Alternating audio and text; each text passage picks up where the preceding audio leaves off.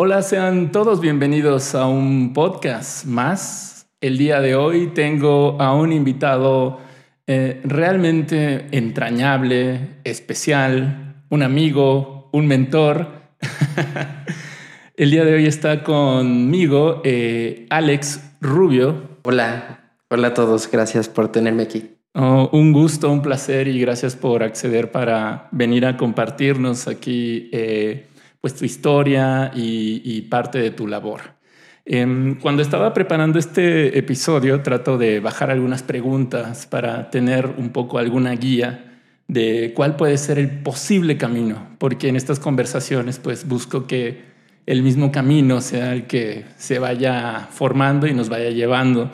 Y me acuerdo que la vez que te conocí fue en, una, en un encuentro, uno de los varios encuentros que haces con las personas, tú les llamas puya.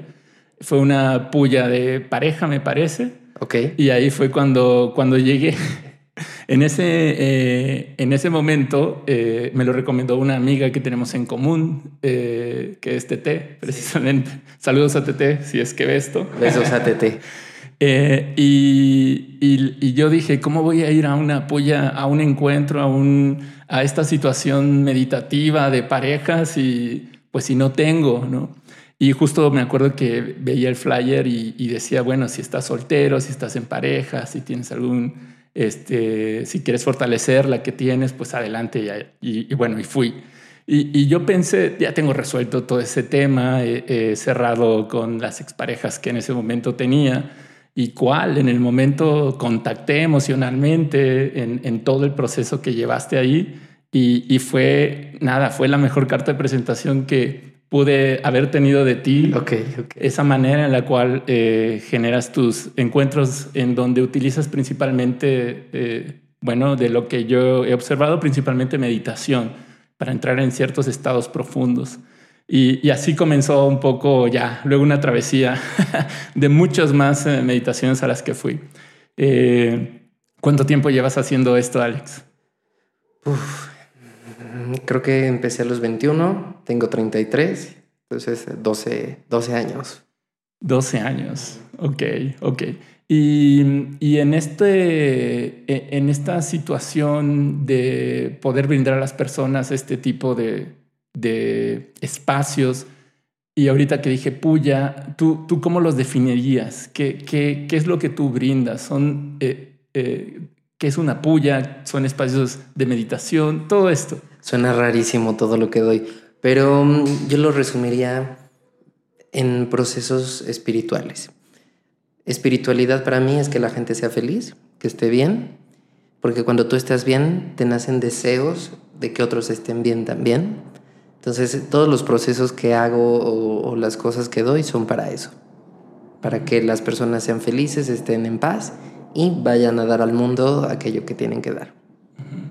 Y principalmente eh, es a través de, situaciones de meditación o pueden ser otro tipo también de técnicas o de caminos. Pues ya estoy bien revuelto de cosas. Este, empezó con las meditaciones, claro, en la India y ahorita estoy yendo a Colorado con Donnie Epstein y estoy viendo toda la parte como de la intersección dentro de, lo que hay dentro y la realidad externa. Es decir, todo lo que tú tienes dentro pues es la parte espiritual y la realidad es lo de afuera, o sea, relaciones, salud, eh, prosperidad, tu impacto al mundo, etc. Y todo lo de adentro es tu paz, la gratitud, la conexión con Dios. Entonces, eh, todo lo de adentro pues lo vi en la India hace mucho tiempo y ahorita estoy en la intersección entre dentro y afuera, allá en Colorado. Ok, y, justo esta parte de tu formación, esta, esta parte en donde entiendo que fuiste a la India justamente para formarte en, en este método inicial con el cual entraste a este mundo de lleno.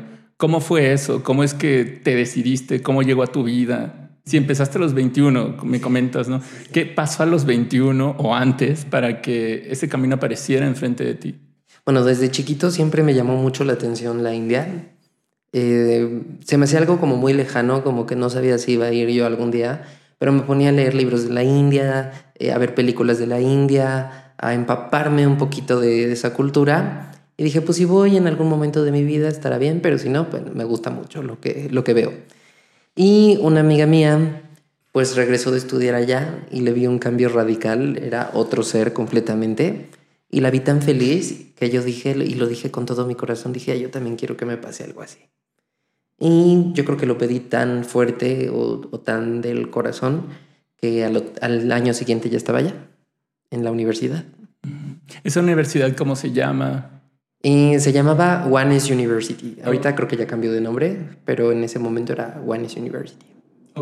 Y comentas que al final tu labor va encaminado a que las personas, así como regresó tu amiga de feliz y querías esa misma felicidad o estar en ese estado de, felicidad como se veía ella, es algo que buscas eh, que eh, facilitar a las personas, esos estados de felicidad. Claro, es que pienso que es el origen de, muchos predicamentos que nos pueden llegar a pasar. Una persona que no esté bien o que no esté en paz, pues le pasa de todo. Si no es en las relaciones, es en la salud, pasamos por muchas cosas complicadas. Entonces yo creo que si tu vida puede ser un poco más fácil, porque a través de que tu vida sea fácil te puedes concentrar más en dar al mundo, en lugar de solucionar tus problemas, pues qué mejor, ¿no? Entonces en eso me he enfocado eh, ahora más que nunca. De hecho, eh, la semana pasada estaba en Colorado y me dieron ese regalo por primera vez en mi vida, porque yo lo hablaba y lo decía y, de, que me, me, importa que los demás sean felices, pero nunca lo había sentido. Y la semana pasada por primera vez lo sentí en mi corazón y dije, no, de verdad, de verdad, de verdad, de verdad, de verdad, sí me importa que los demás estén bien y que sean felices. ¿Cómo fue ese momento, Alex? Eh, ¿Lo sentiste en tu corazón? Eh, ¿qué, ¿qué, pasó? ¿Cómo, ¿En qué experiencia o de qué manera fue que llegó a ti ese sentimiento? Eh, bueno, es que es un, un rollo un poco abstracto, pero lo que hacen allá, o lo que hace Donnie, es cambiarte de línea de tiempo. Las líneas de tiempo es un poquito como esta película que ganó el Oscar de todo en todas partes al mismo tiempo. Un poquito así, donde te, te, cambian de versión a una versión donde tengas más energía disponible, más energía liberada. Entre más energía disponible hay, pues todo empieza a crecer eh, en todas las áreas. Entonces, eh, pues Donnie me cambió a una línea donde hubiera una empatía más genuina, como un deseo de de realmente hacer algo por el campo de, la humanidad. Pero nunca me había pasado antes. A pesar de que me dedico a esto, nunca lo había sentido de verdad. Y ahora sí lo sentí. Ok. Esto es, eh, ahorita que mencionabas que era una situación un poco abstracta, eh, es como imaginarte sentir, eh, digamos de manera cuántica, que una versión de ti está con esa energía disponible o más bien es estar consciente de que te puedes llevar a ese punto aquí en la realidad, a estar conectado a esa energía que te está esperando.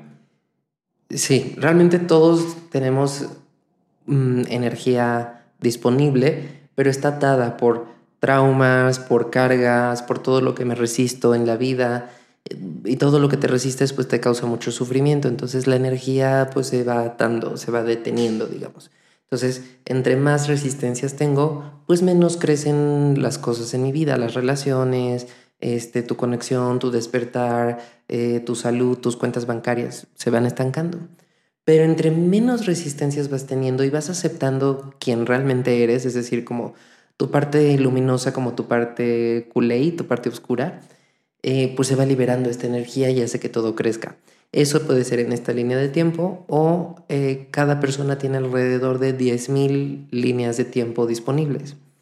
Hay líneas de tiempo, digamos, donde tú eres más feliz y líneas de tiempo pues, tal vez un poco más feas, ¿no? Eh, obviamente pues vamos a pedir un upgrade, vamos a pedir un, salto a una línea de tiempo donde estés mejor.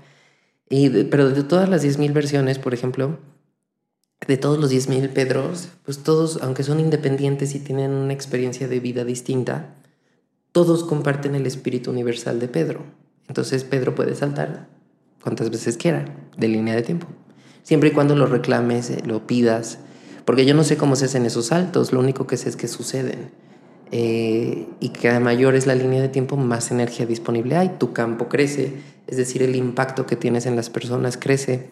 Eh, a lo que tú te dediques. O sea, por ejemplo, si haces pan, pues a través de tu pan la gente va a sentir a Dios o, va a tener algún tipo de enlightenment que le permita ver que hay más en la vida a través de un pan. Si lo que tú haces eh, son los videos, pues los videos van a llegar a más gente cada vez, porque tu campo crece, crece, crece, crece. Y esos videos van a tener un impacto positivo. Eso es lo que hace la energía disponible en las líneas de tiempo.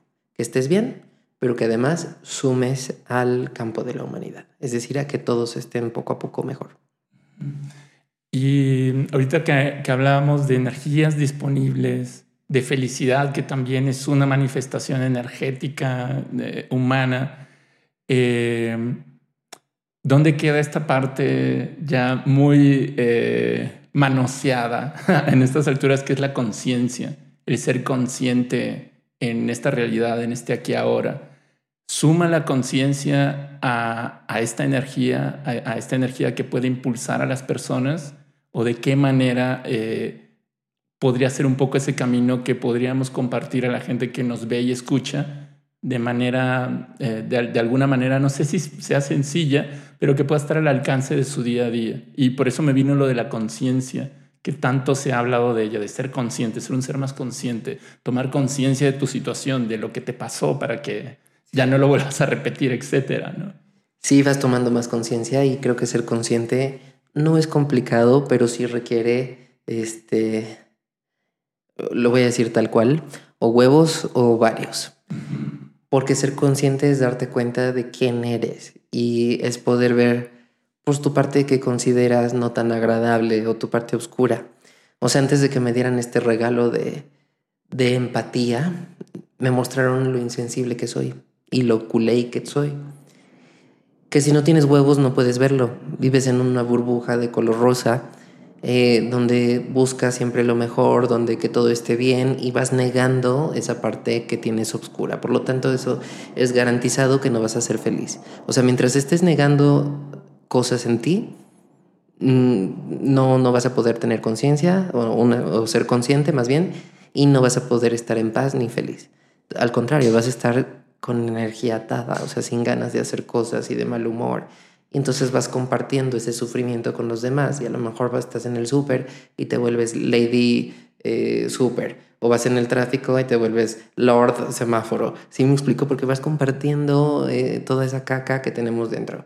Pero ser consciente pues sí requiere mucha fuerza, más que dificultad, fuerza para ver esa parte oscura en ti. Ok, sí, y es muy interesante esto que comentas, que es un, es un concepto que luego eh, las personas eh, eh, estamos, digamos que con mucho temor de ver, porque justamente tenemos creencias muy instaladas en nuestra mente, en nuestro ser, en relación a lo que es bueno y malo. Y pareciera que la sombra está alojada todo lo malo que nos han dicho que pudiéramos ser o que somos y que no está bien ser. Eh, sin embargo, reside en cada uno de nosotros esa polaridad, esa em, posibilidad de poder ser bueno y de poder ser malo, de poder ayudar a la gente eh, en la calle y de poder ignorarla y, como dice, ser un culé ¿no? y, no tomarla en cuenta. Entonces, eh, entiendo esa, esa dificultad que comentas y esa fuerza, valor y voluntad que se requiere para poder asumirse, para que las personas puedan asumirse como esa parte que tal vez no es tan agradable para ellos, sin embargo es algo con lo cual también eh, están, em, están hechos, ¿no? Y, bueno, me imagino que estamos. estamos hechos, sí. yo también me apunto. sí, pero mira, hacerte consciente de esa parte no quiere decir que lo hagas, es solo aceptarlo. O sea, que yo acepte mi parte, por ejemplo, ¿qué será? Ratera, ¿no? No quiere decir que te vas a poner a asaltar gente, pero sí reconocer, pues, que si robas, robas tiempo, robas ideas, este, robas, no sé, mm, atención, todos robamos. Pero el hecho de que yo no reconozca esa parte en mí va a causar estragos.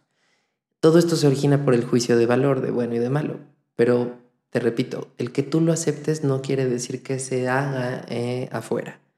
Todo esto es a nivel interno, que reconozcas tu parte oscura dentro, la abraces y simplemente no hay problema. porque lo que no puedas abrazar en ti se replica afuera en alguien más. Por ejemplo, en uno de los procesos de pareja que dices, llegó una parejita de novios y el novio dijo, es que yo no entiendo por qué todas mis novias me madrean, me golpean. Si yo voy por la vida eh, sin hacerle daño a nadie, yo no le pego a nadie, nunca me he peleado, pero todas mis novias me madrean.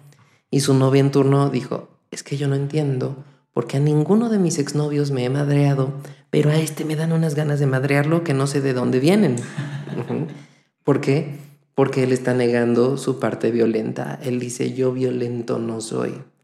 Entonces el mundo le tiene que decir, no estás separado, eres parte de. Entonces cuando él abrace su propia violencia sin tener que ser violento afuera, simplemente reconocer, pues si me ponen las condiciones, sí puedo ser violento, ya con eso tiene. Ya está reconociendo su parte oscura y eso le va a dar paz. Y eso va a producir también que sus novedades no le peguen en un futuro. Ok, sí, y, al final del día también ya no reprime esa posibilidad en él. Ya no, como dices, de que esa energía esté trabada, también es de que esté trabada reprimiendo esa misma posibilidad dentro o internamente, ¿no? O sea, entonces ahí justo, o sea, y, es, es interesante porque pareciera que no, no pareciera, estamos más bien acostumbrados a que todo tiene que ser en la realidad y todo tiene que ser en el afuera, en el exterior. Eh, de que justo, como decías en ese ejemplo, o sea, no soy violento externamente, entonces, este, ¿qué, qué onda? ¿no? O sea, que, que este, no, no lo quiero hacer, lo reprimo, no, no quiero mostrarme así. Sin embargo, eh, eh, internamente eh, está esa posibilidad de reconocerse y de decir, ok, hay esa posibilidad en mí, puedo serlo en alguna situación, lo acepto, lo abrazo y listo, sin que tenga afuera necesariamente que comprobarlo y hacerlo y tomar acción. ¿no? Ok, está interesante y, se me hace un ejercicio también muy consciente. Es que eso es la conciencia. Y en, tu mundo interno tienes la libertad que quieras, nadie te va a juzgar. Bueno, tú, pero este, nadie se va a enterar de, de qué pasa en tu mundo interno afuera sí. Entonces todo esto corresponde adentro. Pero hay caminos fáciles para, para lograr eso. Entre ellos pedir un cambio de línea de tiempo, por ejemplo, donde te van mostrando tu monstruito poco a poco. O lo que tengo en la casa, que es la cámara sagrada, que cuando van, pues te van dosificando esa parte eh, obscurita y te la van como atenuando, cumpliéndote deseos, ¿no? Entonces es como, hay formas, hay formas de hacerlo y no tan agresivas o tan feas, ¿no? Hay formas, digamos, sutiles y que te lleven de la manita, ¿no? Eh, Alex, eh, ya que eh, también tocaste ese tema de la cámara sagrada, igual al ratito podríamos platicar un poco de eso. Antes, ¿qué tipo de, de porque veo, me, me, acuerdo de las pullas o los encuentros, las experiencias a las que fui contigo y eran de varios temas. Ah, eh, ¿Pudieras compartirnos cuáles son esos temas o los temas que ahora continúas eh, brindando a las personas? Sí, bueno, creo que a ti te tocó ir hasta, hasta un retiro, ¿no? O varios retiros, no sé. Este, pues hay varios procesos y de varios temas. Está el de pareja, que, que es el que mencionaste, que no importa que tengas o no tengas pareja, es para que tu vida en pareja, lo que tu vida amorosa se refiere, estés bien se liberen todas las cargas que haya referente a eso y vivas feliz. Tengas vocación de pareja o vocación de soltería, tengas o no tengas pareja, tú estés bien en esa cuestión. Está la de prosperidad y riqueza, por ejemplo, que es para que se cumplas lo que para ti es prosperidad. Y pero una conciencia de riqueza es que a través de que tú seas próspero en lo que para ti sea prosperidad, porque es diferente para cada persona, se derrame esa prosperidad sobre otras personas y ayudes a otros a ser prósperos también. Eh, ya lo que menos necesitamos son parásitos ricos, eh, sino más bien gente rica que ayude a otros a ser ricos también. Está el proceso de salud, por ejemplo, que es para cuando tienes algún padecimiento en tu cuerpo físico, en tu cuerpo psicológico o en tu cuerpo espiritual. Está el proceso de ancestros, que es uno de mis favoritos, que hace una conexión con con todos tus ancestros, que son familia, amigos, mascotas o cualquier ser cercano a ti que ya se haya vuelto invisible. No me gusta decir que ya se murieron, porque están más vivos que nosotros, entonces eh, fortaleces esa conexión con tus ancestros. una buena relación con tus ancestros hace tu vida súper, súper fácil. E, e, eso lo he visto constante y sonante este año. O sea, este año creo que ha sido los tres meses mejores de mi vida. Eh, y mucho tienen que ver los ancestros. Está también... Ese, ese tema, perdón por interrumpirte, Alex, se me hace bien interesante porque... Bueno, contigo fue eh, mi acercamiento hacia, hacia los procesos de meditación, hacia poder meditar. yo, yo contigo aprendí a meditar y, más con estos, em, estos entrenamientos de ir siete, ocho veces todo un día completo a, tomar justamente eh, una transmisión que ocurría desde la India a un lugar aquí en México. Fue algo que me dio eh, mucho hábito y, me hizo internalizar también eh, muchos temas personales que, vamos también lo tienen muy bien pensado, como es una meditación, pero en relación a también distintos temas. ¿no? Bueno, y, contigo también tuve esta sensibilidad hacia el tema de los ancestros, hacia el tema de, mi familia ya no manifestada en, la, en, este mundo. Y me acuerdo cuando una vez que fuimos a, a, a, un, a un retiro, eh, algo pasó con el camión o no sé, en el regreso y nos pediste a todos, pídanle por favor a todos sus ancestros que esto se arregle, que, que si el Señor eh, entre en razón y nos haga el, el, paro y nos, y nos lleve, algo por el estilo. Y, y yo nada más me quedé observando y dije, órale, a ver si es cierto. ¿No? Y, y, desde allí, eh, bueno, sí le pedí a mis ancestros de échanos la mano para que ya podamos regresar a tiempo. Desde ahí comencé a hacerlo muy seguido desde ahí en, en, momentos donde, eh, no sé, intuitivamente o yo creía o sentía que era el momento como para pedir ayuda a, mis abuelos, a mis tíos, a mi familia completa, es decir, écheme la mano en, esta entrevista que voy a tener, écheme la mano ahorita en este, este proceso administrativo al cual voy a ir y, y que todo fluya bien, ¿no? o échenme la mano ahorita que estoy regresando de noche y que la carretera se ve medio complicada porque veo que mucha gente está chocando, ¿no? Ese tipo de cositas. Y, no sé, me, gustaría que, que, nos compartieras y, nos dijeras esta sensibilidad hacia, hacia pedir a los ancestros. Sí, es muy bonita. No, no me acordaba de eso que, que mencionaste hasta, hasta ahorita. Yo también les pedí a mis ancestros llegar a puntual a, aquí contigo. Este, mira, yo veo la familia como un árbol al revés. Toda la familia somos las ramitas y los ancestros yo los veo como las raíces. Y toda la nutrición, que sería como la tierra, eh, es el universo o Dios, como le quieras llamar. Entonces, para cada familia siento que el vínculo más cercano que tiene con el universo o con Dios son sus ancestros porque a través de ellos bajan todos los nutrientes a la familia. Pero a veces no los ocupamos porque va a haber mucha gente que te diga, déjalos ir o que descansen en paz y, y pues ni se van a ir ni están cansados. Entonces es como si dejaras tu celular conectado, pues cuando se le va a acabar la pila. Así tus ancestros ya están conectados a la fuente, o sea, no, están, no necesitan descansar en paz.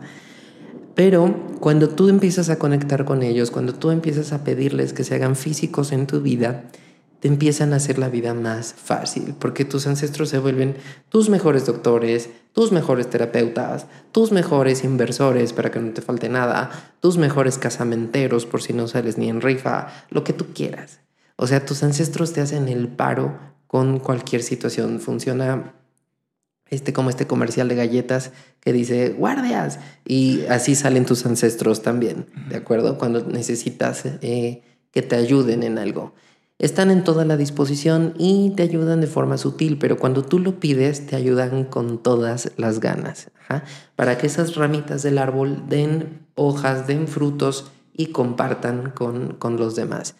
Eh, yo pienso que el único objetivo de nuestros ancestros es que vivas lo más feliz posible. Y para ellos tu vida tiene que ser sencilla. Tu vida tiene que ser, sí, te van a llegar predicamentos y situaciones complicadas, pero a través de este soporte o de este apoyo de ellos va a ser fácil salir adelante. Yo porque quiero que la gente tenga una vida lo más simple posible, o no simple, sino fácil, para que su atención esté en dar, para que su atención esté enfocada hacia los demás. O sea, cada persona Dios o el universo le dio un costal de dones y de talentos que solo le dio a esa persona. Pero si esa persona empieza a tener un caos de vida, ¿cuándo va a compartir esos dones? Entonces tus ancestros pueden ser muy buen anclaje para que se te faciliten algunas cosas. Hay cosas que vas a tener que pasar sí o sí, pero otras que sí pueden ser alivianadas por tus ancestros y muy fácilmente. Esto eh, eh, se me hace muy importante para que la gente de por sí somos un país que, tenemos el Día de Muertos, que tenemos esta creencia de, que en determinadas fechas regresan para, eh, a nuestras casas o a los lugares donde ponemos la ofrenda, les dejamos alimentos que les gustaban, eh, ponemos un altar eh, bonito o agradable o que a él o ella o a la mascota le hubiera gustado. Este, yo creo que está, eh, está bueno aprovechar ese, ese sentimiento que por sí como mexicanos o en México existe para poderlo llevar no solamente en un par de días, sino también llevarlo cuando lo necesitemos, pedirle a nuestro papá, a nuestra mamá, a nuestros abuelos, a los tíos, algún hermano, algún primo, esa ayuda que específicamente eh, necesitamos en determinado momento. Yo me acuerdo cuando, va a sonar una cosa muy X tal vez para la gente, pero cuando fui a hacerme un procedimiento dental, que al final ya me lo habían dicho, iba a ser un procedimiento doloroso, cada vez que iba al dentista a una cita para, para dicho procedimiento, pedía a mis abuelos maternos. Los invocaba para que estuvieran ahí conmigo, me tomaran de los hombros y me dieran esa, lejos de la fuerza, esa tranquilidad de decir, todo está bien, estás en buenas manos y, vas a ver que, todo va a salir bien. Y, o sea, eh, la gente lo crea o no, a mí me dio esa tranquilidad y esa paz en las 10, 12 sesiones que tuve para que ahí estuvieran al lado mío y me cuidaran. Sentí cuidado, que era lo que necesitaba en ese momento. Y, y como dices, es, es algo tal vez muy personal, ¿no? Y que cada, cada, cada quien va, va a acomodarlo en su grado y en su frecuencia y en el momento que lo necesite. Claro, nada más que pues sí es una herramienta que no, no echen en saco roto. Yo no los pelaba, o sea, cada vez que iba a la India me decían tus ancestros, tus ancestros, y dije, ay, no, ya están en el cielo, no les voy a dar lata. Pero cuando me dieron esta cámara, porque tenía otra que, bueno, más bien cuando reabrí la cámara, es la cámara sagrada es como un huevito sorpresa que no sabes de qué te va a salir. Y ahora resultó que, era que, te ayudaba mucho a conectar con tus ancestros. Entonces también fue sorpresivo para mí. Uno se va dando cuenta cómo va funcionando tu cámara a través de los sharings que da al final las personas. Y pues también me pasó a mí, me fui conectando más con mis ancestros y te puedo decir que tus ancestros contestan en dólares. Entonces si por ahí no sienten como mucha motivación para conectar con tus ancestros, debes de saber que contestan en dólares para que eso te motive lo suficiente, ¿no? Eh, me acaba de pasar algo, me operaron hace dos meses justamente, creo que hoy ayer cumplí dos meses, de las dos piernas. Y el angiólogo me dijo que iba a tardar dos meses en recuperarme. Me pude haber ahorrado la cirugía si hubiera pedido como debía a mi abuela, pero la verdad es que me dio mucha pena. Le dije, ¿cómo le voy a pedir que, no, que me cure las piernas? ¿no? No se lo pedí y me operaron. Entonces, después de la operación, pues había mucho dolor. me dolían mucho las piernas, tenía incisiones en las dos piernas, este, todas moradas y cojeaba vendado desde el empeine hasta la ingle y demás. Y el décimo día ya no aguantaba y soñé con mi abuela y le dije, abuela, ya no aguanto. Esto me duele mucho, por favor haz algo. O sea, dos meses así no voy a poder. Entonces ya no quiero cojear, eh, quiero que me cures, por favor, porque tengo mucha gente que atender y tengo muchas cosas que hacer, por favor, cúrame. O sea, eres mi ancestro y para ti es muy fácil esto. Y ese día dejé de cojear y me dejó de doler. Y en que los dos días siguientes ya no tenía moretones, ya no tenía nada. Lo que iba a tardar dos meses me duró diez días. Entonces, eh, en esa velocidad responden tus ancestros, lo que tú quieras. Entonces, ocúpenlos. Yo sé lo que les digo. Y, así de simple como hablarles, ¿no? Claro, o sea, a mí me gusta más la nueva versión de mi abuela. Yo les digo invisibles porque veo a los ancestros como el viento. No los puedes ver, pero sí puedes ver cómo hacen bailar las hojas. Entonces, mm, eso no quiere decir que no estén contigo, siempre están contigo. Entonces mucha gente dice, es que tuve una pérdida o es que los extraño. Y yo siento que tus ancestros dicen, güey, ¿por qué sientes que me perdiste si aquí estoy? No estoy perdido. Dicen, ah, chinga, ¿cómo? ¿Quién se perdió o, o, me perdí y no me han avisado? o ¿por qué me extrañas si estoy aquí? ¿No? Entonces, pero eso es sobre la práctica. Yo ya no extraño para nada la antigua versión de mi abuela y, y mi abuela fue como mi segunda mamá. Entonces, eh, yo pensé que cuando ella se volviera invisible, yo me iba a ir junto con ella. Y la verdad es que me gusta más su nueva versión. Porque ella no tiene traumas, ya no tiene programaciones, mm, está conectada a la fuente, súper, súper em, iluminada, ¿no? Muy, ¿cómo te diría? Pues con mucha fuerza, me responde prácticamente todo. Muy sabia. Sí, y me consiente. O sea, espero que no vean esto mis primos, pero pues yo siempre fui el nieto consentido. Entonces, eh, ahora que es mi ancestro, pues sigo sintiendo que soy su consentido, ¿no? O sea, de, tanto que me apapacha. Y eh, también de lo que hablabas en relación a los encuentros que, que realizas sobre la prosperidad. me parece que fue en un Zoom o en un video que vi ahí, igual en tus redes sociales, Alex, que hablabas en relación a que cuando se pide prosperidad de manera social o de manera no, no solamente personal, sino también pedir que los otros o un grupo de personas les vaya bien, tengan salud, sean prósperos financieramente, eso tiene mucho más poder, mucho, mucho más intención, eh, ¿cómo decirlo? Pues sí, más, como que más atención de la fuente, del universo, de las energías, hablando, hablamos al inicio de las energías disponibles en estas líneas de la vida, eh, como que hay más, más atención a eso. Y ahorita lo mencionabas, eh, pedir prosperidad, pero no esa prosperidad eh, parásita, sino una prosperidad para que al final del día también puedas ayudar, impulsar a los otros en, sus necesidades. No, no, solo en la prosperidad, en cualquier deseo. Yo siento al universo como si fuera este programa de empresarios, eh, no, sé si puedo mencionar marcas, pero eh, de los tiburones.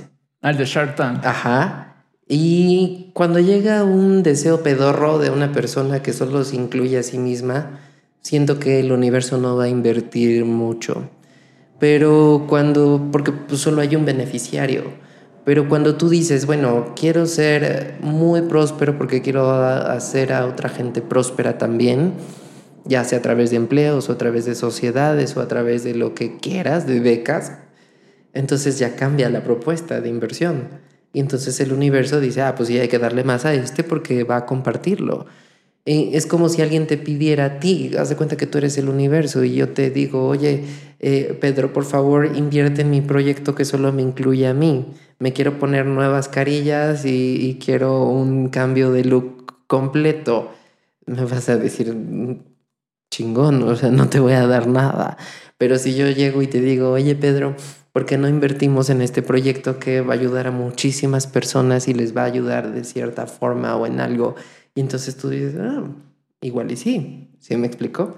Lo mismito pasa con el universo, porque Dios, o tu divinidad más bien, responde como tú responderías. Entonces, por eso yo les sugiero que una forma de ampliar tu propuesta cuando pides un deseo es incluir a muchos beneficiarios en ese deseo. Es decir, quiero salud porque con salud puedo servir mejor a las personas. O quiero prosperidad porque a través de mi prosperidad puedo ayudar a otros a ser prósperos. O lo que quieras, lo que sea, pero que incluyas a más gente en ese deseo. Sí, y en esto que decías de eh, tener, vámonos a, lo que la gente eh, busca, espero que busque de manera auténtica el dinero, pues que busca dinero, que busca tener más dinero, ¿no? No nada más para llenar sus bolsillos o porque es, un, eh, es algo que se, una creencia que les han hecho, que les han implantado para decir si entre más dinero tengas, más vas a valer. ¿no? Espero que lo busquen auténticamente de acuerdo a sus necesidades. Es cuando eh, también las personas puedan buscar dinero, como justo lo mencionabas al inicio, para poder tener esta tranquilidad y entonces poder servir o entrar en un proyecto que, que le implique pues una cierta inversión y tiempo de sí mismo. Puede estar tranquilo en lo básico para que en, en ese proyecto que va a afectar tal vez a muchas más personas, pueda, eh, pueda realizarlo de manera libre, por así decirlo. O sea, también pedir dinero para qué más, no, no nada más para este, tener mi cuenta llena de con muchos ceros o poderme comprar este, ese Maserati que, que vi listo, ¿no? O sea, igual y sí, pero ¿y luego qué más? ¿no? O sea, tal, tal vez lo que desea la gente de manera mundana pues no está mal, no, tú ahorita me vas a decir, sin embargo, ¿qué más con eso que ya tienes o vas a tener y luego qué sigue, no? Sí, digo, el dinero es una energía bellísima y creo que puedes hacer cumplir muchos sueños a través de esa energía, pero creo que primero debes de tener claro para ti qué es prosperidad. Y la prosperidad es diferente para cada persona. No sé, a lo mejor para Pedro es ser portada de Forbes y ser empresario, ¿no? Y a lo mejor para Lupita es tener un marido rico. Y a lo mejor para mm, eh, Maribel es vivir en el campo y cultivar sus propias patatas. Entonces, primero que nada debes de tener clarísimo para ti qué es, no que lo, lo, que los demás te dijeron que es ser próspero. O sea, no todo mundo tiene que ser multimillonario, eso no es prosperidad. Prosperidad es que tú vivas lo que a ti te hace feliz respecto a la energía del dinero. Y cuando tú estés en ese canal, entonces vas a poder impactar a otros de igual manera, que sean prósperos. Es como sumar a la conciencia colectiva. Pero hay que ubicar primero para ti qué es eso. Y ahorita mencionabas un concepto que me parece es parte de tu formación en la India, que es la divinidad. Y que constantemente yo, eh, cuando iba a tus meditaciones y a los encuentros, salía y hasta pues no sé si sea, pero eh, se buscaba darle una cierta forma con esta luz luminosa, ¿no? Con este eh, cartelito de una luz luminosa, que ahí la sigo teniendo en la casa de mi altar, por cierto. Em, ¿Qué es esto de la divinidad que comentas, Alex? Ok, em, soy muy raro para mi edad. Me encanta hablar de Dios y este. Dale. tu, tu divinidad es tu visión de Dios. Es cómo concibes tú a Dios. Em, si a lo mejor eres católico, pues tu divinidad sería Jesús o la Virgen.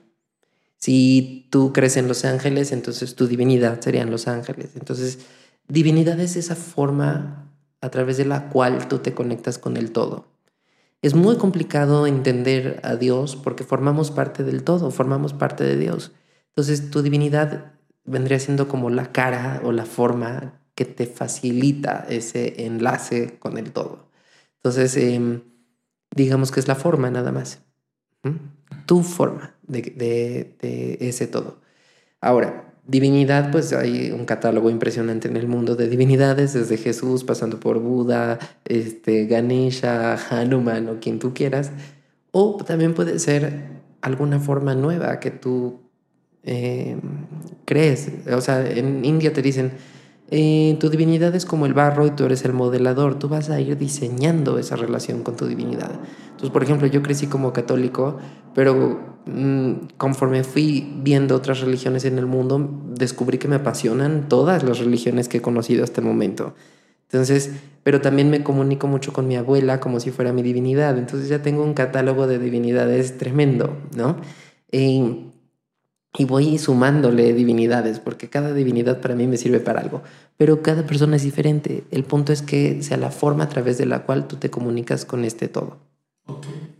Es, eh, es, esa, es esa figura, es esa imagen a la cual las personas le pueden mm, dar o brindar este, una cierta fe en que las cosas van a resultar de acuerdo a lo que ellos necesitan. Sí, digo, puedes no tener divinidad, no pasa nada, pero eh, la realidad es que te facilita mucho las cosas. Sí, y, justo eh, lo, comento porque es un concepto, me parece, muy clave en lo que tú haces. Todo va anclado eventualmente a, y pídanlo a la divinidad. Y no olviden tener eh, presente a su divinidad. ¿no? O sea, hablamos de estos temas de pareja, prosperidad, abundancia, ancestros. O sea, en, en todos ellos he encontrado que esa figura está ahí también. Sí, es que, bueno, pues todo lo que doy obviamente va ligado a lo que he vivido y a los resultados que he obtenido. Entonces, eh, pues para mí es una figura fundamental, entonces siempre se las voy a compartir lo más que pueda. Pero, o sea, es opcional, ¿no? No es... Eh, no tiene que ser así, es lo que a mí me ha funcionado. Y, bueno, en mi experiencia y como lo he vivido, sí me... Sí, en, en, en mis creencias, en esta parte espiritual, eh, sigo, sigo invocando a esta parte divina, a esta divinidad que es el todo, a esto que, que, que nos conecta con todos y al mismo tiempo eh, me, hace sentir que soy el todo. Entonces, eh, ese, ese, ese, sentimiento profundo, espiritual, creo que en mi caso me, me, hace recordar lo humilde también que, que necesito ser en esta vida para para, poder transitarla, ¿no? Sí, de hecho la humildad es un paso fundamental para... Es un regalo, yo veo la humildad, no te puedes sacar la humildad de ningún lado y tiene que ser dada. Y la realidad es que ya no hay mucha humildad en esta sociedad. Entonces, lo que puedas recibir de humildad es bien recibido y creo que la relación con tu divinidad efectivamente te hace humilde porque te das cuenta que todo lo bueno que hay en tu vida te fue dado de cierta forma. Entonces eso evidentemente te hace humilde. Eh, y regresando o entrando a este tema, a esta categoría de lo que pide la gente, de los deseos, eh, eh, escucha, bueno, hay, hay un, en, en, la manera de, de, visualizar lo que se quiere, de repente me pongo a pensar, ¿no? Porque hay, muchos métodos que llegan a lo mismo, visualizarlo, tenerlo presente a detalle, quererlo con, con, pasión, con muchas ganas.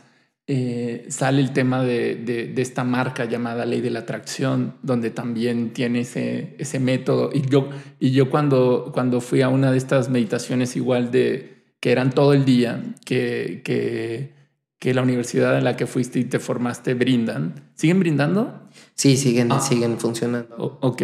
Eh, y, al final del proceso había un, espacio para decir, ok, es eso que quieres, eso que deseas, eh, es momento para que ahora lo, lo puedas solicitar, ¿no? Y era este proceso muy, muy de lo que yo inicialmente o antes de, de, conocerte y llegar a, a, este tipo de meditaciones veía como una ley de la atracción, ¿no? Y dije, ah, mira, es como la ley de la atracción, es igual visualizarlo, este, tenerlo a detalle. Y órale, si, si, si, muchos, si muchos tienen como esta, este mismo camino, luego me preguntaba de dónde, de dónde fue el origen, de dónde lo sacaron, quién les dio esa, esta sabiduría de poder materializar cosas en la vida. O sea, de, de, repente me pongo a pensar, ¿y esto quién fue el primero que lo escribió y lo probó y dijo, es por aquí? ¿no? O sea, tú, tú en este aspecto, en, en, el término del proceso que, que, que, tú también instruyes para poder, para que la gente les puedan facilitarle el cumplimiento y manifestación de sus deseos, ¿tú qué opinas en relación a este procedimiento? Mm, bueno, creo que la primera parte del procedimiento es saber, bueno, Bhagavan, que es el fundador de esta universidad en la India, siempre dijo que estamos en una etapa o en un nivel de conciencia donde tus deseos eh, decía, do it or drop it. Entonces, o, que se cumpla o, o, déjalo ir. Pero el que se cumpla te ayuda mucho a ir despertando porque vas entendiendo cómo funciona eh, esta solicitud-respuesta con el universo, donde tu esfuerzo y, todo lo que crees que tú haces pasa a segundo término porque entiendes que hay una energía más grande que, que uno, ¿no? Eh, y creo que ese es el primer paso, entender que hay que cumplir tus deseos o dejarlos ir.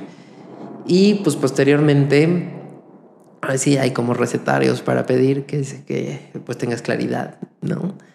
Eh, por ejemplo, luego piden mucho pareja y no son muy claros, ¿no? Llegó una señora que hizo dos hojas de, de solicitud de, de, de su nuevo esposo Incluyó todo, ¿no? Pelo en el pecho, divertido, oculto, con dinero, de que le gustara la parte espiritual, la, la, la, la, la, la, la. Dos hojas completas de características, pero se le olvidó la edad.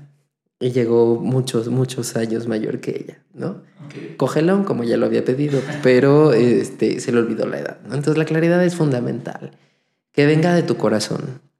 Cuando un deseo viene de tu corazón, sí o sí se va a cumplir, pero para identificar que viene de tu corazón no debe de tener ni comparación, ni juicio, ni separación. Em, por ejemplo, yo puedo decir, ay, quiero, no sé, irme a Tailandia en primera clase. ¿Cómo saber si ese deseo viene del corazón o no? Si quieres viajar en primera para compararte con otros, para separarte de otros, pues evidentemente no se va a cumplir y no viene de tu corazón. Pero si quieres viajar en first porque pues quieres estar cómodo, que te consientan con comidita rica, un sillón más amplio, etcétera, y horas de vuelo que te la pases muy a gusto, entonces probablemente venga de tu corazón. O sea, no, no tiene que ser un deseo cursi para que venga de tu corazón, puede ser cualquier cosa, pero que no incluya ni juicio, ni separación, ni comparación. Otra cosa para, para el recetario de pedir es la integridad. Integridad es que digas la verdad, que no adornes tanto tu oración. O sea, y a veces digo, no, pues cuando Dios quiera o con que me mande esto ya y tu integridad es otra, ¿no? O primero mis hijos, o primero la salud, o cosas así y realmente no quieres ni pedir salud porque estás sano, ¿no? Y lo que quieres es irte a Cancún o irte a un concierto, no pedir salud. Entonces la integridad es fundamental porque una oración con, o una pedida de deseo con mentiras, pues no tiene pasión, es falsa. O sea, yo me imagino al universo durmiéndose cuando alguien pide así, ¿no? Entonces, pero cuando dices la verdad, tu lenguaje corporal cambia. O sea, yo tengo un, no sé si sea defecto o virtud, pero analizo el lenguaje corporal de absolutamente todos, desde que entran a mi casa, algún proceso, todo, desde el que está hasta adelante hasta atrás, y aunque esté viendo para acá, tengo una vista periférica acá, y sé cuando no están diciendo la verdad, o sea, yo siento que nací para gente de migración, em, pero cuando no dices, cuando dices la verdad, más bien tu lenguaje cambia, como que te abres, como que empiezas a, a ver más hacia arriba, más derechito, tus brazos se abren, ¿no?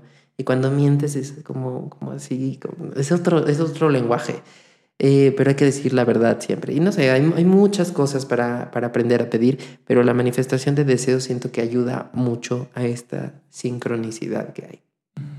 Y eh, justo también eh, escuchaba en, una, en, en, un video que tenías en tus redes de que después de pedir, y bueno, esto también me hace recordar que también está en, en, en, el método eh, de, de, estas sesiones de meditación de todo un día, que después de, de, pedir te olvidaras del deseo, que ya no estuvieras pensándolo constantemente o pidiéndolo diariamente o estando atento o atenta de en qué momento iba a aparecerse.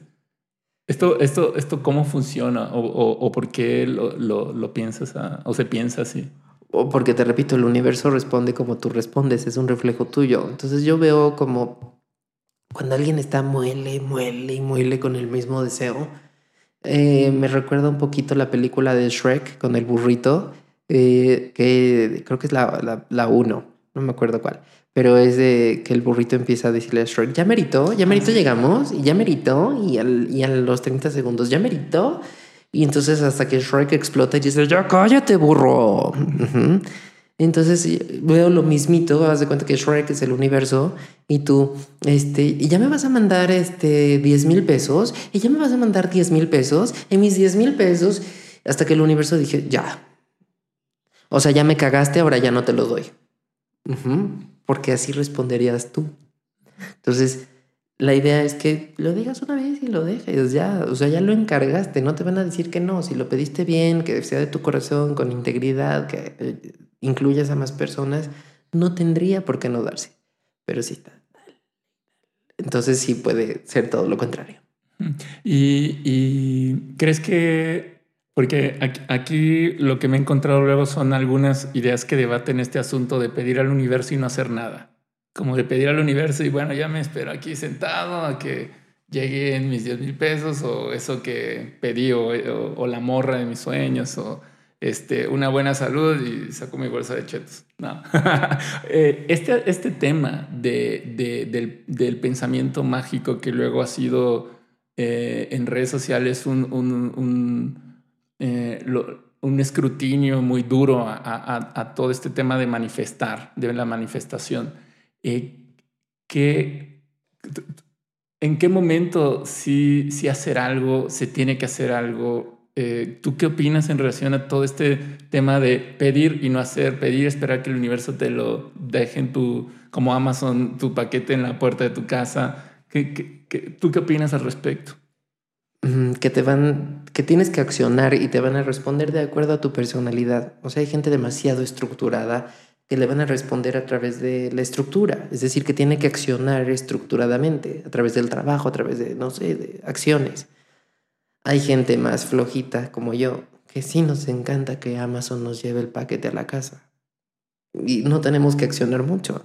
Entonces, eh, a mí si me pones demasiadas acciones, como, como el día de hoy, que tengo la agenda así, eh, me, vuelvo loco. O sea, yo no espero que el universo me, me conteste si acciono más. ¿Sí me explico? Yo ya sé que me contesta así como soy, huevón.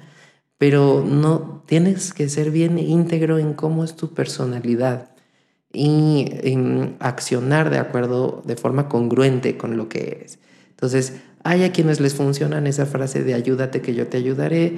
A mí la verdad no me funciona y no me gusta porque yo ya sé que me ayudan independientemente de cómo sea, si hago o no hago las cosas. No necesito hacer un plus para que me contesten o para que me amen, ¿sí me explico? Y entonces tienes que actuar de forma congruente con lo que tú eres, con tu personalidad, con tu forma de energía, con, con la forma en la que has llevado tu vida hasta el día de hoy porque al final del día respondemos a programaciones, a traumas, o sea, no, no creas que esto es, eh, que te vas a inventar algo. O sea, las cosas tienen que ser como ya eh, has ido actuando, de, de, inicio por lo menos. Wow, qué, respuesta. Eh, voy a decirlo, me encantó porque no lo había visto así. Es de acuerdo a la personalidad de, de, de cada quien, de acuerdo a su energía, a su estructura. Ahorita que estaba leyendo, o bueno, viendo un video en relación al enneagrama y los eneatipos, o sea, me vino todo eso también. ¿De Alfonso Ruizotto? Sí, exacto. Dije, claro, o sea... Yo soy venusino. En, en lenguaje de Alfonso somos los, la personalidad que menos energía tenemos. Entonces no, no nos exijan más. O sea, tenemos tan poquita energía que si llegamos del súper, eh, las cosas del baño las dejo al lado del baño, las cosas de la cocina las dejo en la cocina. O sea, para no dar dos vueltas. O sea, la mayoría de la gente llega, concentra todo el súper y de ahí va y va dejando y acomodando todo. Los venusinos no, los venusinos somos, o sea, tenemos la menos energía que, que hay en, en todas las personalidades. Entonces, de acuerdo a la tuya, o sea, si eres expansivo, si eres, eh, bueno, entonces acciona de esa forma, porque de esa forma te van a contestar. No, no quieras ser... Eh, que, a lo mejor tienes la estructura del trabajo duro y, y, querer cambiarte a mi forma, porque no vas a poder, ni te van a contestar. Ni yo me puedo cambiar la tuya, porque no, no funciona así. Entonces, ubica bien cómo es que tú te manejas y dale. Está, está increíble. Y en este, y en este tema de justo de cómo estamos programados, si esto fuera, eh, o pensando que es una gran matrix, claro, la programación no es pareja para todos. No es, o sea, también viéndolo así, me, me hace, en, en, mi cabeza me hace sentido. Digo, claro, imagínate, si tuviéramos todos la misma programación, nos veríamos todos igual, actuáramos todos igual, y no es así. O sea, tenemos programaciones distintas. Imagínense que somos códigos unos y ceros. Tenemos programaciones distintas cada uno y de acuerdo a esa programación es como fluye también entonces esta misma energía de, hablando en términos de manifestación. Y, así como lo dices en, más terrenalmente, en, términos de la personalidad de, la gente que está afuera. No, me queda muy claro. Sí, no, buenísimo. Em, ahora que estamos en una época donde yo creo que TikTok ha sido quien ha sacado más a la luz la cantidad de gurús, de terapeutas, de coaches.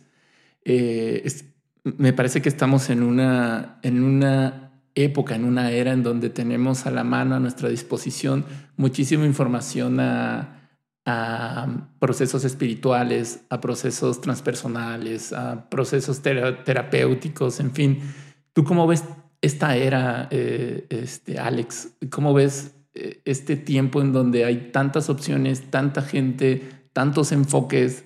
Tanta cosa que dicen, es por aquí para curarte, es por acá, es, es, por aquí para que encuentres el amor de tu vida, es por aquí para que puedas tener prosperidad, es por aquí para que puedas alinearte al sentido de tu vida.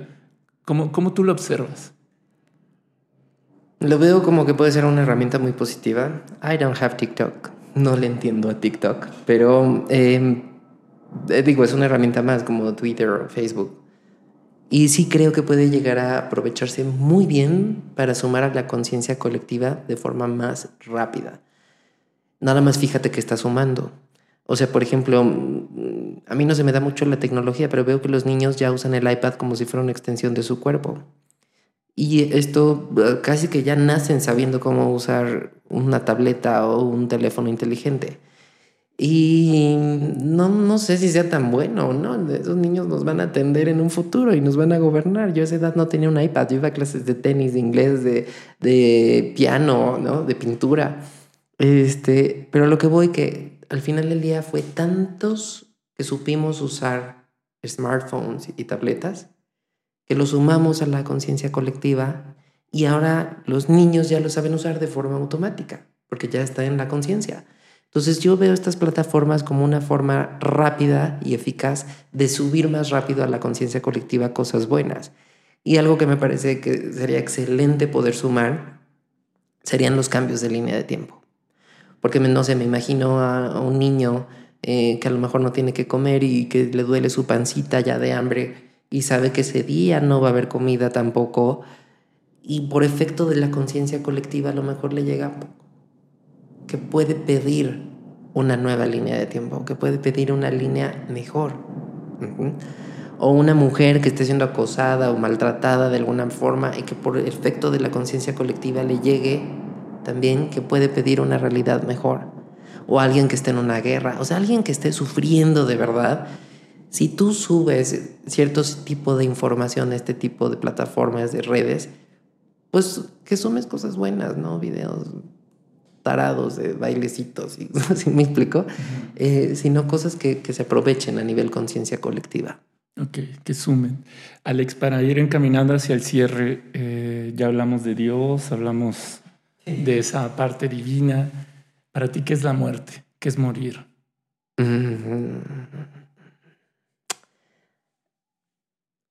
La muerte sería como un estado de sufrimiento profundo,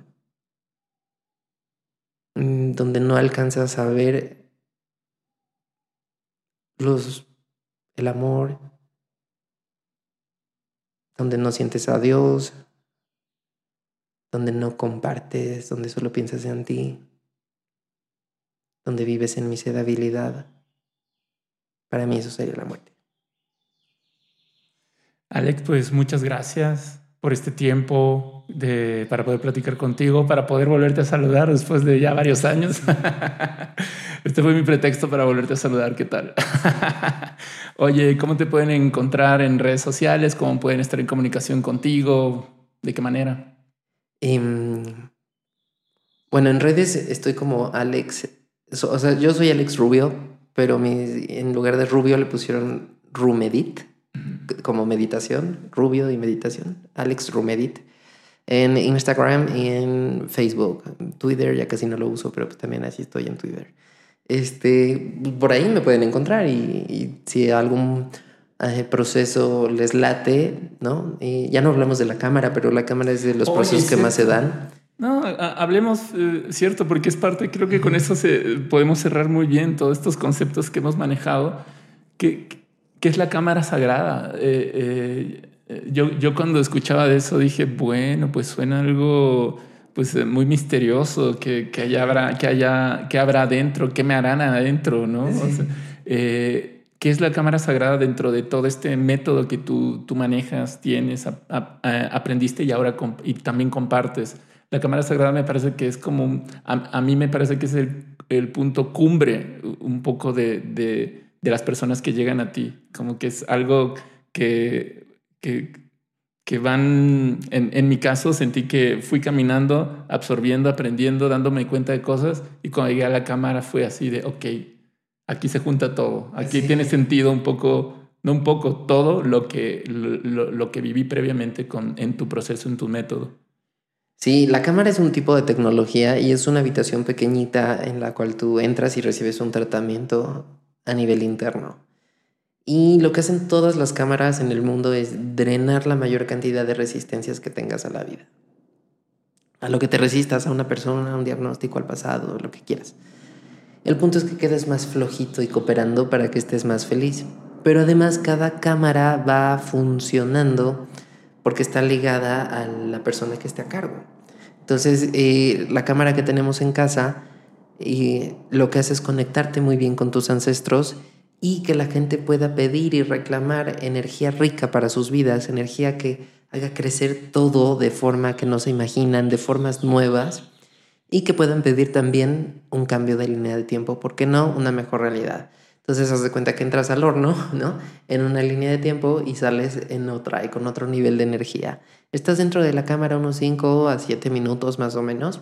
Hay algunos pasos a seguir ahí eh, pero yo lo veo así como una máquina del tiempo, como, como un, horno mágico en el cual entras, te quitan toda la caca posible, te llenan de, de cosas buenas para que salgas al mundo a dar. Em, y, sí, es un, es un, proceso, creo que es el más frecuente que, que, que doy. Antes no lo daba eh, porque me la pasaba de gira por muchas ciudades, pero ahora eh, con la pandemia, pues, pues, fue brutal la forma en la que creció el, el público de, de, la cámara. Entonces eh, es un proceso que creo vale la pena. Es mejor que descubran qué hay dentro de la cámara, este, Alex, porque me quedé pensando y la gente que dirá, bueno, ¿y esa cámara que hay adentro de la cámara? Ah, sí, se imaginan que es como la de Harry Potter. Luego me dicen, la cámara secreta. Y le digo, no, güey, esa es la de Harry Potter. Esta es sagrada.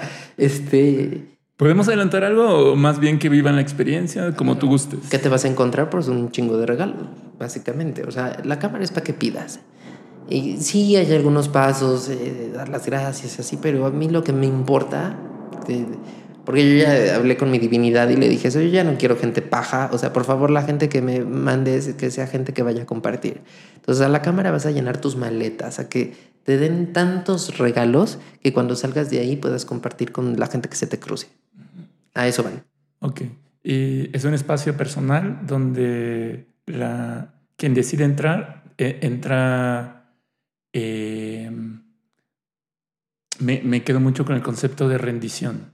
Entra totalmente entregado a, a, a la energía eh, materializada en, en, ese espacio. Son espacios curados, son espacios eh, ¿cómo les pueden decir? Si está bien decir curados, o sea, que pues sagrado tal vez. ¿no? Sí, o sea, no es nada más de, ah, aquí en esta esquina, ármatela, ¿no? ah, no, en, no. En este cuartito, ármatela. No, no se puede, pero eh, sí, sí, la rendición es el, de hecho es el primer paso, el, el sweet surrender, que es este acto de humildad donde pidas ayuda.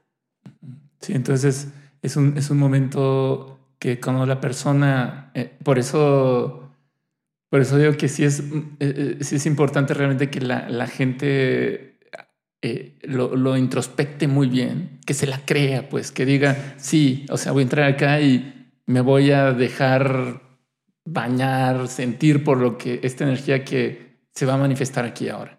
Sí, de hecho, justo usaste una palabra que me gusta mucho, que es creértela. Y lo he visto en este año prácticamente muchos, muchos eh, deseos cumplidos de salud, de gente que con diagnósticos muy fuertes o deseos tal vez de, de solucionar algún tema legal o familiar o de un inmueble. puedes pedir lo que tú quieras. O sea, es algo muy, muy bonito que te ayuda a, entender que, que te mereces las cosas y que es posible y que eh, puede haber formas nuevas que no conoces. Digo también para que no te aburras, porque si te dan lo mismo de siempre, te vas a aburrir. Muy bien, Alex, pues muchísimas gracias de nueva cuenta. Creo que con ahora sí que estamos en, en tiempo. este, gracias, gracias por, por venir aquí, por compartirnos con eh, lo, que, lo que haces, tu labor, tu historia. Y bueno, pues ya saben, ahí cuando quieran ponerse en contacto con Alex, ahí están las redes que mencionó. Como sea, en la descripción del video les voy a dejar los links para que vayan directamente ahí y pues bueno, puedan estar en contacto y al pendiente de, de lo que estés organizando. Pues muchas gracias a ti por invitarme y por este espacio para poder eh, platicar. Muchas gracias. Gracias, gracias a ti Alex. Pues bueno, esto ha sido todo por el episodio de esta ocasión. Eh, si les gustó, pues pueden dar like, compartir, comentar. Eh, bueno, ya saben, en, como les dije, aquí donde lo vean o lo escuchen, en la descripción van a encontrar toda la información también de este proyecto, de este podcast. Muchas gracias y hasta luego.